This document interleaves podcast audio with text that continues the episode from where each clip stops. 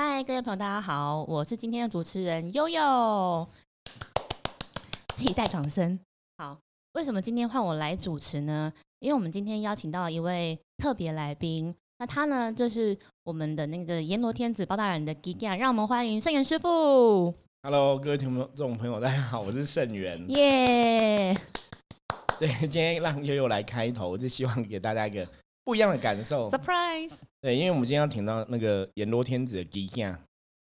就是你本人对，就是我本人，我们丢。哦，现身说法这样子。对，因为我们昨天呃讲到包大人是为什么有这个机缘到圣真门，但我们还没有分享他的故事，然后就有朋友来讯说很想要知道有什么神机发生。对，因为其实，在跟包大人接触的这几年的经验当中啊，我觉得神明一定是有所谓的神迹，他才有办法被人民所信仰嘛。对，对才会升起信心，相信这位神尊。对，而且在这个互动过程中，我们自己其实也从包大人的身上学到很多东西。嗯，所以是想说今天也可以来跟大家聊聊这样话题，因为我们刚好昨天也没有特别聊到，然后也有朋友今天提醒我们说，哎、师傅你昨天没有聊到什么，故事哎、对，包大人想要知道故事一些有趣的事情。因为昨天都比较讲七爷八爷的部分嘛。嗯嗯嗯，好，那包大人的神迹其实也是蛮多的哈，嗯我们就讲个最近发生的一些事情。好啊。我们先讲之前好了其实以前在接神明吼当机神的这个过程，我不晓得大家有没有这样经验，但应该是没有啦。对，就除非是一样是神职人员同行的。对，那有些人会说，我们我们跟一般的降价有什么不一样？嗯，因为以我们的系统来讲的话，我们这种其实算是零机哦。我不知道，不晓得大家讲灵机，大家听不听得懂？有昨天师傅有说，就是接的时候人还是会有自己的意识。对我们比较像是你把你的频率调到跟这个神是一样的，所以你在那个当下，你就等于是有点像同步翻译，你可以知道嗯他想要讲什么，或是他想要演绎什么能量，或是他想要表达的情绪是什么。就是等于是那个同步翻译是非常及时的，可能是零点零零零零零零零一秒这样子很，快速的，非常快，所以你在看的时候，你就会有好像看到就是你看到基本上是，比方说是看到圣元本人，可是那个你如果真的在看的话，你看说可能另外一面或者后面可能有个包大人在那边一模一样的动作、讲话什么的，嗯，对，那这个比较像是就是同频。两个人的频率是一样的。那一般降价那降价的部分，其实是你把肉体借给神明，所以是神明的进入你的肉体，在演绎它的频率，在演绎它的能量。嗯，哦，这个大概是一个简单的初月的不同。所以通常灵机来讲的话，会怎样？就是你会知道说，你自己的意识还是清楚的，还是存在的，没有错。你会有自己的想法，都还是在在嘛，所以你会就不是知道说，完全被控制。没有错。所以神明在讲什么，神明在表达什么，你其实也会记得你自己的身份，可是你同时又可以很快速的翻译神明所讲的话，这样子。嗯，那师傅，我们今天要听的第一个故事是什么？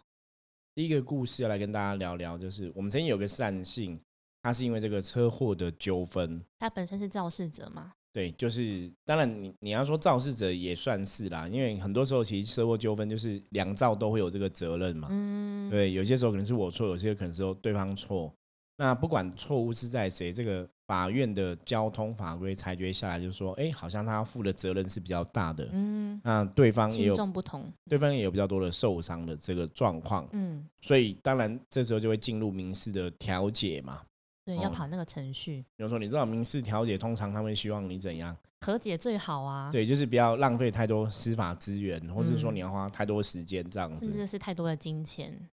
所以在调解过程中，其实他们调解几次都不是很顺利，嗯，因为对方都狮子大开口，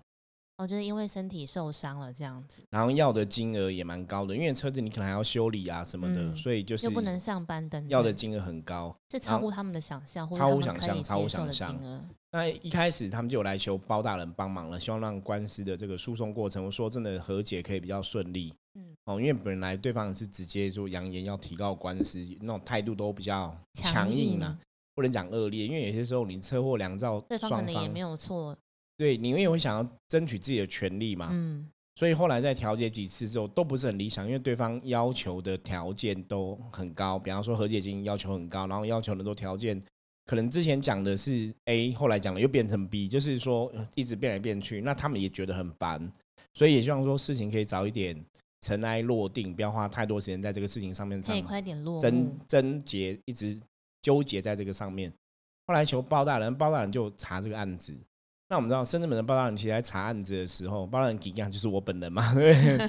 对。其实每次包大人在查案子的时候，通常真的就会请七爷八爷帮忙。嗯，所以说，我们昨天说七爷八爷是包大人的护法神，对，前锋，的确是有他的道理哦，因为他都会陪包大人去查很多事情啊。有些时候有些状况可能是跟前世今生、跟因果等等有关系，那包大人会把事情查清楚之后再来处理，嗯再来看说要怎么来跟办理当事人，说明。没有错。然后后来这个事情就是高大人查完之后，发现说可能还是要赔赔偿一些金额，就还是会有金额产生，对，只是说希望金额可以比较少嘛。嗯，一般善性求是都会希望怎样？就是可以大事化小，小事化无。当然，这个是最理想的啦，大事化小，小事化无。可是有些时候，因为可能有他的因果关系，或是有些时候我们真的有错在先，那你还是要去承担相对应的责任，责任。那在这个状况下，包人就跟他讲说，这个金额基本上来讲，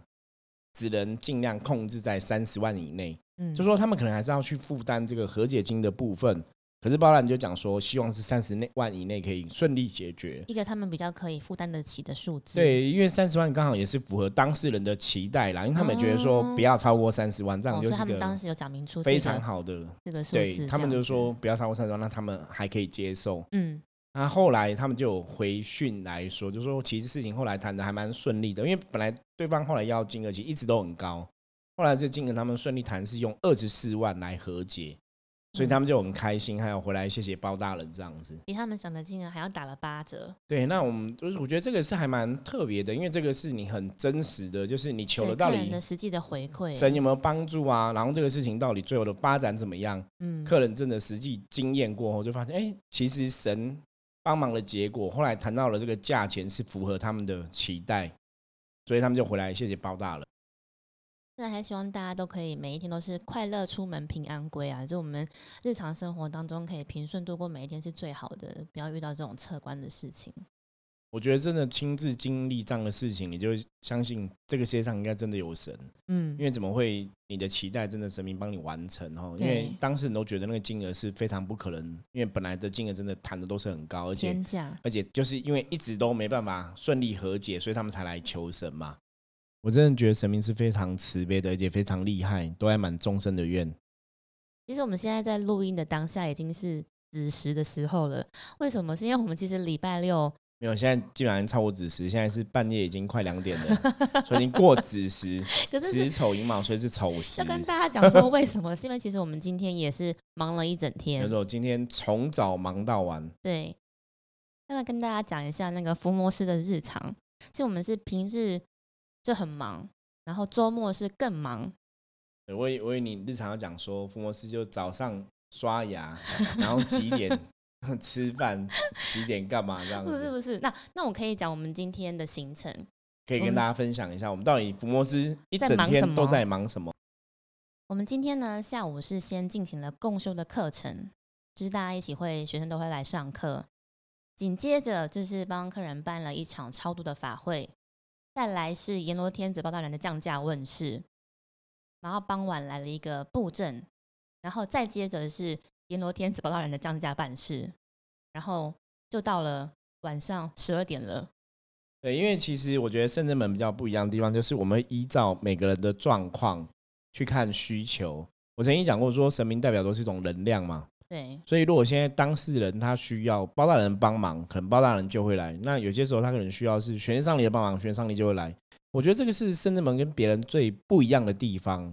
很多时候我常常讲，为什么神圣智门的神明会那么多？因为很多时候真的每个人的案例、每个人的状况都不一样。那这是寻声救苦啊，因为众生有需求。对，我觉得众生有需求的话，神明就会亲自降临。那我觉得这里也是圣智门的神一直让我觉得很感动的地方，就是顺应着我常常讲嘛，圣真门的主神是千手观音，那观音菩萨的愿是什么？寻声救苦，对，寻声救苦，有求必应嘛。所以当嗯众生有需要的时候，圣真门的神就会出现。他们就来到圣者门来服务大家。这个 slogan 很像什么？很像那种，我刚刚突然想到蝙蝠侠，你知道吗？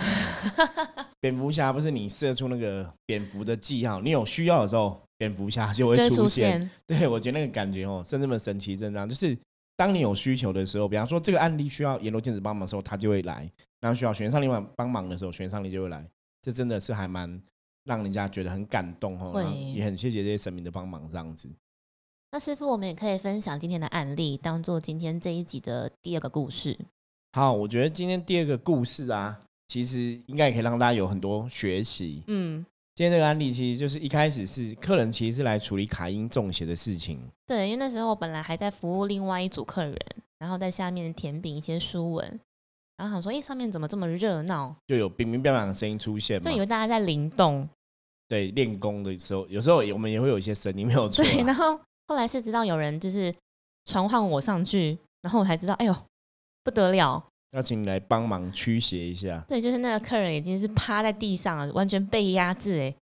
对，因为很多时候其实客人碰到我们这些伏魔师的时候，他们的负面状况或是他卡音的这个状况，好像也会知道说我们会帮忙驱离。对，所以都会害怕。所以师傅之前不是只要手一碰到对对方，我曾经有个案例，就是手是。我是跟对方手牵手，手牵手，因为他说他握手吗？对，握手握手，因为他说他有些负面状况。嗯，那早期刚开始接触修行的时候，那时候刚开始走伏魔师的这条路线，对能量其实还蛮敏感的。就是只要这个人他可能有中邪卡因的状况，只要碰到我，通常都有一些反应出现，像是尖叫啊，还有或是 奇怪的事情。对，所以我就跟他手握手，结果手一握的时候，他开始就大叫，然后就一直要很用力哦，因为我手抓他嘛。他很用力要把我手给甩开，结果都甩不开。其实今天案子也是有这样的状况，就是当我们把手放在这个当事人的身上的时候啊，他开始也大叫了。对，就是高八度。所以你那时候没有听到尖叫声吗？那时候只听得到灵动的声音。哦，因为然后是上去之后才看到，哇，不得了，真的不得了。对，因为开始尖叫之后，你就知道说，哎，这个状况应该有点特别了，应该是真的有卡音的状况出现。对。对，因为有些时候，其实大家如果遇过真的卡因中邪人，他们其实会有很多反应，包括像我们以前也曾经试过，就是你只要把法器或者你带了一些随身的护身的东西放在他身上的时候，他也会有同样的反应，也会尖叫，甚至有的很神奇，就是你明明放在他身上可能是一个玉佩或是一个铁质的法器护身的东西，可是那个应该是冰冰冷冷的嘛。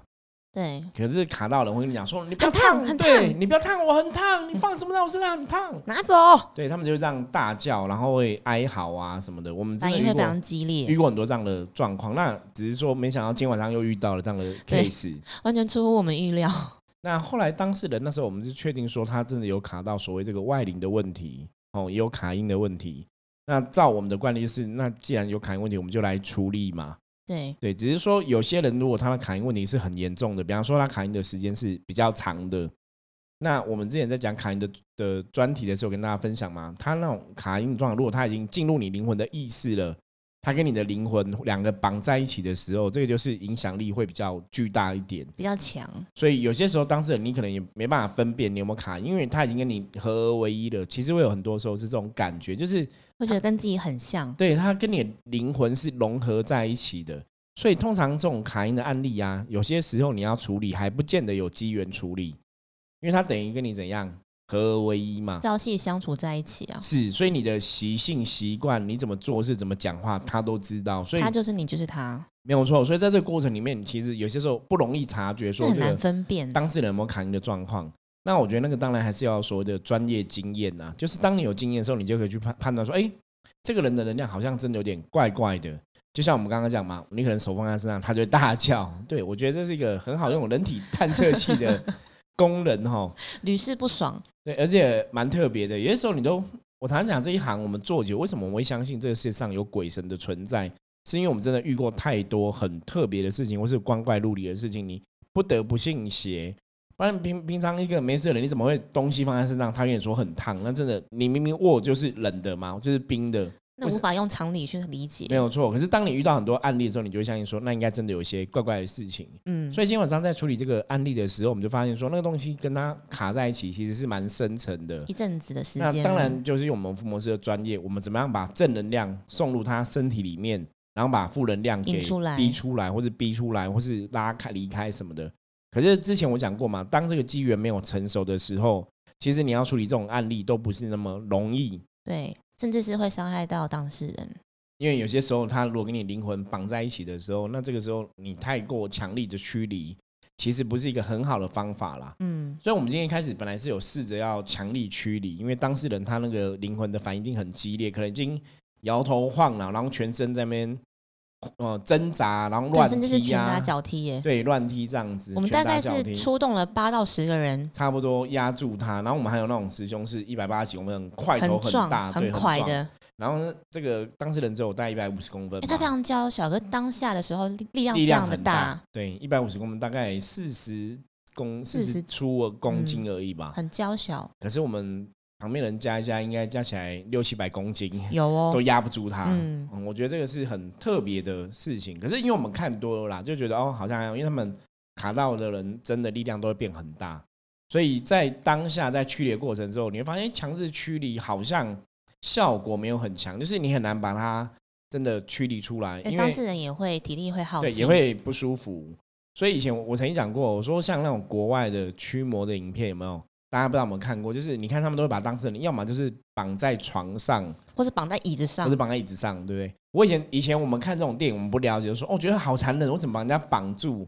可是后来我觉得国 对，今天就是觉得国外人很聪明，是对，的，因为他们都是绑住，所以他就不会乱踢、乱咬啊、乱我们就踹啊。不会费力气。对，你就不用自己费力气。像我们，我们不会把人家绑住嘛，我们都是用用人去抓，对，所以你就搞自己我们有怕人受伤啊。没有错。可是其实应该绑住比较不会受伤嘛。我们用人装有时候那种状况是很那个突然的，对，然后我们可能他可能派一个实力过度，对他可能拳打脚踢，有些时候你就怕说哦，我们如果抓太大力会造成当事人受伤。对不，过我觉得这个是我们要旁边跟大家讲，就是福摩斯有练过，大家不要学。对对对，对，因为我们抓人的经验已经很多了，很多已经很多，所以你就知道怎么去注意，怎么力量怎么用。所以我们刚刚其实硬的不行，所以我们现在用软的。因为那是主要是因为在硬的过程中，你发现说其实是没办法强制驱离，而且我我刚刚讲过嘛，强制驱离其实会伤害到当事人的灵魂，所以有些时候还是要看状况，倒不是每个状况都可以强制驱离。那有些部分可能是你要把这个无形的好兄弟啊，或是无形的这个阿飘送走的时候，有些人他是有怨念的，或是有冤屈的，对有话想要说的，或是有些执着，就是他必然有些原因不愿意离开嘛。在他身体里面。所以我们也尝试着要把他送离开，也请菩萨来帮他，或是可能也请到九天玄女来帮他，然后要把他劝离开这样子。因为我们知道当事人，当事人是个女生，可是卡到的也是个女的阿飘这样子，所以我们曾经想说用母娘动之以情来跟他讲，让请他跟我们的菩萨去更好的地方，然后我们也不要用太强烈的方法来驱离，让给他比较多的安全感。用温和跟爱的方式带着他可，是你会发现说好像还是不行，还差那么一点。对，可是当事人表现出来就是他是会大叫，然后整个尖叫，然后力量很大，就是很你知道他感觉就是很愤怒的情绪，他很不开心，然后很愤怒、很生有气。怨，所以既然有怨的话，我们可能就要去找出到底他的怨是什么，他的怨恨啊，他的怨念来自于哪里，然后让他的怨念有地方可以诉说，或是发泄。，对，可以伸冤，这样子你才有办法去处理这个事情嘛。因为如果他有怨恨，我们常常讲嘛，灵魂通常就是因为有遗憾，所以才没办法离开去另外的世界投胎，就是或是有执着跟执念，是，所以他们有些放不下的地方，都会造成这个状况。那我觉得这个时候就是我刚刚前面我们聊到的，就是包大人很厉害的地方了，因为他有怨恨、有冤屈需要去诉说，所以后来我们就问了说，那是不是请包大人来帮他？哦，因为在另外的世界来讲，其实他们会认知说，阎罗天子或是包大人是可以伸张正义的一个代表的化身，嗯，所以我们就真的请了包大人来帮他。结果就是今天包大人第二次来哈，二度降价，对，一一般来讲，神明办完事情离开，你要再请他，就是我们也很少遇到这种状况啦，是真的有事情在处理，所以。所以真的有事情在处理，所以他才来嘛。那包大人就二度降临这样子，那一样就是降临在吉亚，就是我身上哈。那包大人降临的时候，我觉得很特别，是包大人真的会把事情给查明清楚，看一下到底他的冤屈是什么。为什么对会变成目前这样的状态？没有错，那为什么会卡到人家身上，然后不愿意离开？对，那在当下，其实我觉得包大人真的很厉害，因为我是吉亚本人嘛，现 身说法，对，所以我就知道说包大人到底他想要表达情绪是什么，或是这个事情的前后因缘是什么。那后来包大人就劝他说，知道他受了很多的冤屈，然后有很多不甘心、不甘愿的地方，那他觉得他是受到别人的伤害，所以他希望包大人可以帮他做主。包大人也说了要帮他做主，帮他伸冤，接受他的伸冤。那希望他可以离开这个当事人的身上。后来其实包大人劝他的时候，他也蛮同意这个说法的。那是一直到包大人结束之后啊，对我刚刚才跟大家讲嘛，我说其实包大人跟我讲说这个前因后果大概是怎么一回事嘛。嗯，因为这个女生的阿飘啊，这个王者冤魂，她其实是自杀死掉的。那也是为情所困，对，那自杀死掉其实是蛮可怜，因为她是欢场的女子哈。那我们知道，当然有些时候讲欢场无真爱，可是有时候欢场女子，其实我觉得她们也是很辛苦的，因为在那个环境下，其实她们也想找到一个好的依依归、靠好的依靠。那有就不用这么辛苦。对，一方面也是希望每个人都希望被人家爱嘛，那他们也想要被人家爱，只是说有些时候你可能在那个环境下遇到的人未必每个都是好人，当然有些人很幸运，可能遇到好的的对象出去结婚然后生活，可是未必每个人都幸运，所以这个女生的阿飘基本上来讲，她就是遇到比较不好的对象。那因为每个人个性不一样，因为他遇到不好的对象之后，他可能那个对象有劈腿的状况嘛，所以他就很生气、很愤怒，然后他就有点威胁有对方以。死相逼这样子，，对，可是他其实是很生气，就是有点故意以死讲气话，以死相逼，然后讲气话，故意要做个行为去让对方重视他。他就吞了很多安眠药，然后跟对方讲说他要自杀。那其实他心里的想法是说，对方可能会来救他，那他就不会死掉。结果没想到对方真的很残忍，就是没有来救他。置之不理。对，所以他真的就过世了。所以他当下那个愤怒的情绪、怨恨其实很强，因为他一直觉得对方会来救他，只是说他的行为太激烈了。所以有些时候我常跟大家讲说，其实很多时候我们冲动下真的会做错事错误的情。决定，那很多时候冲动下做错事情之后，最后受苦的都会是自。己，而且会难以挽回。没有错，因为有些东西是你可以再来一次嘛，可是生命是不能开玩笑的，所以这个当这个女生的亡魂就过世了，那过世期就会很愤怒哈，那个愤怒情绪是会很无法发泄，而且愤怒情绪会大于难过跟痛苦。没有错。那当事人为什么遇到这个亡魂的部分，是因为这个过世的女阿飘她生前也是很喜欢唱歌哦，所以她对那种 KTV 啊之类场合就比较有一些留念，因为那会让她想到以前感情发生的点点滴滴的状况，有可能她跟以前她的男朋友也有去 KTV 唱歌之类的，在那也是发生很多很好的故事或是记忆，所以我们的信众啊，就是去这样的一个场合，就不小心去招惹到，就是卡到这个状况。那这个卡到这个状况之后，今天刚好有机缘来帮他处理。所以像刚刚讲部分，就是后来包大人跟我们讲的部分，就说哦，原来前因后果是这样子。嗯，所以包大人跟他讲说，会替他伸冤，就是